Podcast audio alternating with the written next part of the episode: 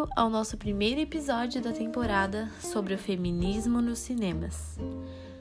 Meu nome é Isabela Morato e estou apresentando o Loucura Feminina. Hoje vamos falar sobre o tão famigerado filme Mulher Maravilha de Patty Jenkins. Bom, Mulher Maravilha, da DC, conta a história da origem da super-heroína de Temiscira, uma ilha grega habitada por apenas Amazonas. Para quem não sabe o que são Amazonas, um resumo rápido: são mulheres guerreiras que existiam fora da experiência humana normal e não permitiam a presença de homens em seus domínios.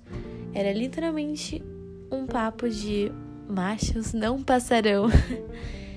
Bom, William Moulton Marston acreditava que mulheres eram superiores aos homens e logo iriam dominar o mundo.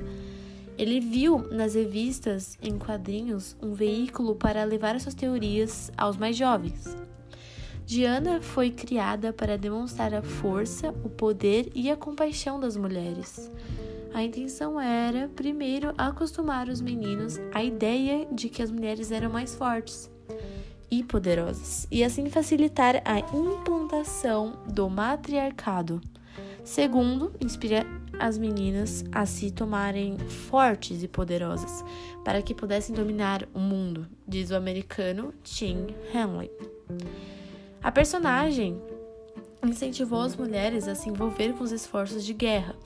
Regularmente, Diana aconselhava outras mulheres a ocupar cargos auxiliares oferecidos no serviço militar ou qualquer outro minimamente envolvido com a guerra. Moulton Marston também apreciava a ascensão da força de trabalho feminina. Ele acreditava que quanto mais as mulheres experimentassem fazer parte de um local de trabalho, mais teriam autoestima e confiança, e mais próximo estaria da revolução do matriarcado.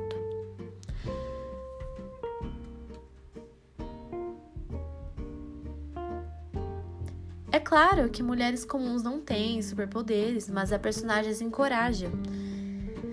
É, Mulher Maravilha é, antes de tudo, um bom filme de super-heroína. Um bom roteiro, uma ambientação impecável, bons efeitos especiais e atuação linda da Gal Gadot e uma dúzia de cenas de protagonismo feminino. Obviamente, para faturar no que eu vou chamar a partir de agora, um mercado empoderado é, aquele aquela parte de mercado voltado para as esquerdas e para movimentos sociais e políticos. E por mais incongruente que isso pareça, isso inclui feminismo, que por sua vez inclui nós. A injustiça que constatei na saída do cinema após ver o filme, na verdade não tem a ver com capitalismo ou qualidade.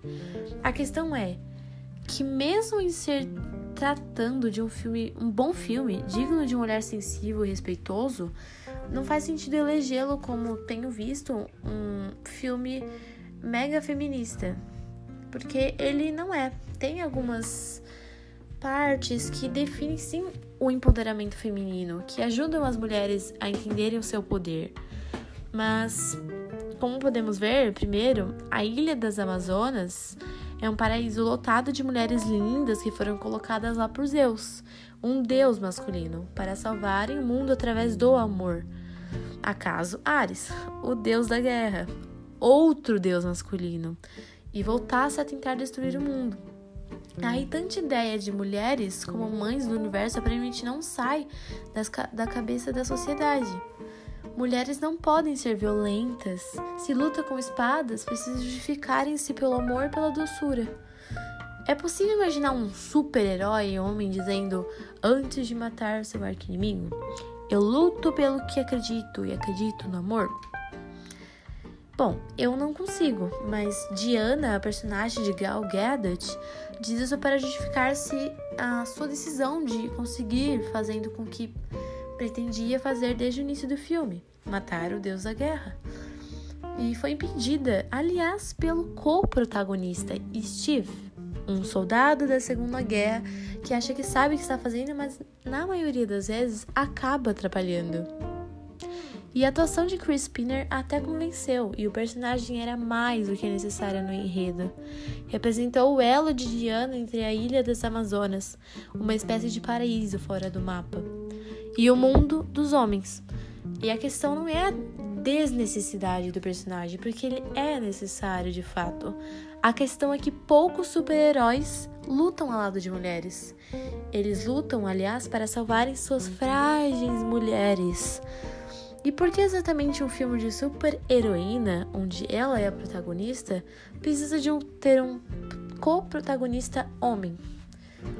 Sabe, às vezes perguntar não ofende, e deixamos essa pergunta no ar. Uma boa noite, obrigada por ouvir o nosso podcast e fique ligada no nosso próximo episódio de Loucura Feminina.